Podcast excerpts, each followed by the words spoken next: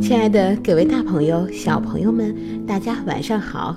欢迎您收听今天的听果子讲故事，也感谢您关注我们的微信公众账号“果子儿童故事”。那么今天我们给大家带来的故事是《小口袋文学故事系列之奇怪的伙伴》，作者是来自法国的让·吉约雷，绘图塞尔日·布洛克。那下面就让我们一起来听故事吧。奇怪的伙伴，下。星期三，布莱斯带我到他婴儿时被人发现的山丘上。他坐在草堆里对我说：“玛蒂，你看。”他给我看一小块石头，一块普通的石头。我不知道他要做什么。突然，石头浮起来了，像只蝴蝶，在我的脑袋四周转来转去。布莱斯嘴巴在笑着，但眼睛一直盯着正在起飞的石头。他的头发没有往常那么亮，眼睛里有一种奇怪的光彩。接着，石头轻轻地停在了我的手里。布莱斯对我说：“你看。”我也是对雅尼克这样做的，把它托在空中。我在很小的时候就会这样做了，这是我的小秘密，不要对别人说，好不好？我举起右手，保证不说，这就是我们的秘密。那天晚上，我到布莱斯家里过夜，但我没有睡着。我试着学布莱斯那样。盯住一把椅子，想把它托起来，但是没有成功。我又盯着一颗苹果，也没有成功，甚至是一粒米。哦，我根本不能使它移动。布莱斯忧愁地看着我，他不相信我会成功。他的本领是一生下来就有的。当他还是个婴儿时，他就能使奶瓶飞到半空中。我们俩最近非常要好，布莱斯帮我做功课，教我背书。和他在一起，我什么都懂，一切看起来似乎都变得容易了。我为了使他开心，便讲一些故事给他听，还扮小丑，而他帮我考试得高分。例如，我们正在默写数学时，如果我写错了，我的钢笔就会自动离开我的手，更正我的错误。上体育课时，我成为跳绳和跳高的高手，班上的同学都十分嫉妒。这些都是因为布莱斯用他的超能力帮助我的缘故。最好玩的是踢足球。自从有了布莱斯的帮助之后，足球常常会自动选择一条奇怪的路线，在我靠近球门时落到我的脚前。我变成了一个厉害的射门高手。有时我们到他家的阳台上去看星星，布莱斯知道所有星星的名字。就在那儿，他告诉我他很快就要走了。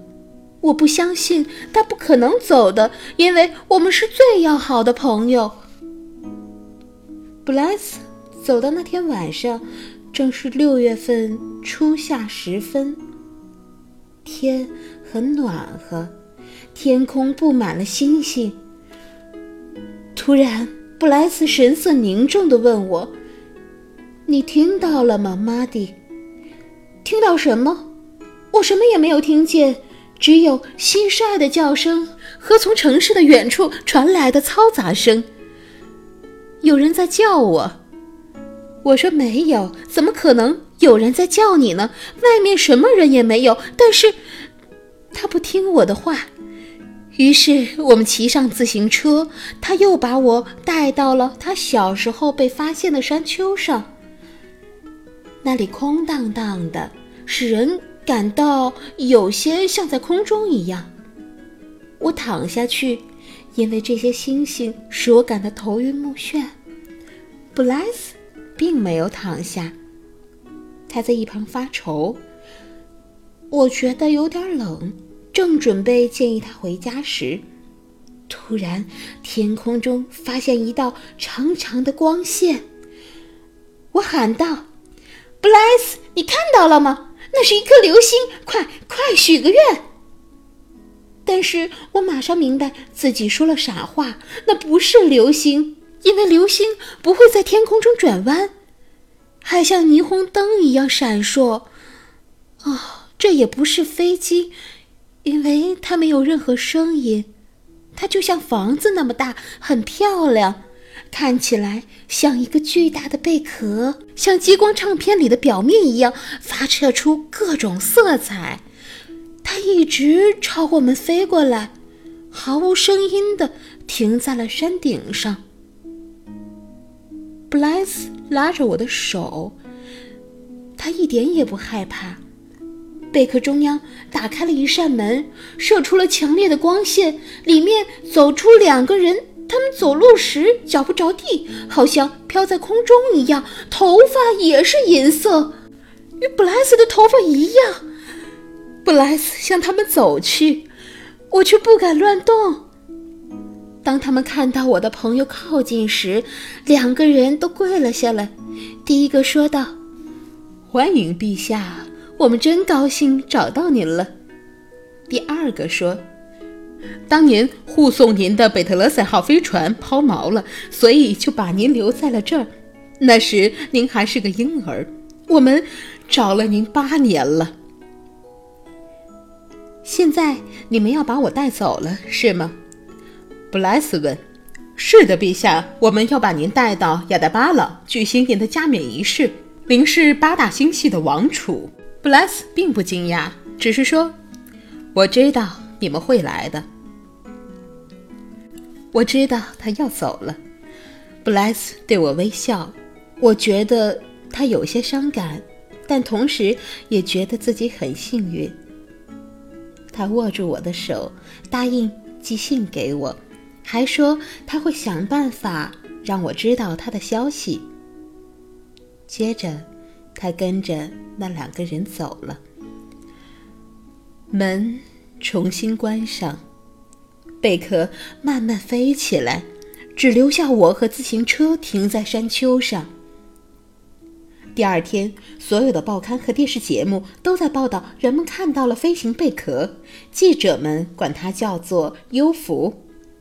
在学校里，大家都为布莱斯的消失而发愁，但是他的养父母并没有发愁。据他们说，布莱斯很早就告诉他们他会离开的消息。我不敢把我看到的事情讲出来。我怕大家不相信我。现在我又和过去一样，独自一个人。新的一年又开始了，班上一切都很好。亚尼克不再自称为超人，他成了我的好朋友。我要求坐在第一排，老师也答应了。他不再认为我很笨，这多多少少和布莱斯的帮忙有关。我有时还试着用目光把物品提起来，但是并没有成功，因为我不是八大星系的王储。每当夜晚天空晴朗时，我都会到阳台上去看星星。我确信有一天会有一颗星星落在我面前，为我带来我好朋友的消息。好了，宝贝们，我们的故事讲完了。相信你也一样，和 Bless 和 Muddy 一样，有自己非常要好的朋友。那就让我们珍惜我们和朋友的友谊吧。好，时间不早，大家晚安，好梦。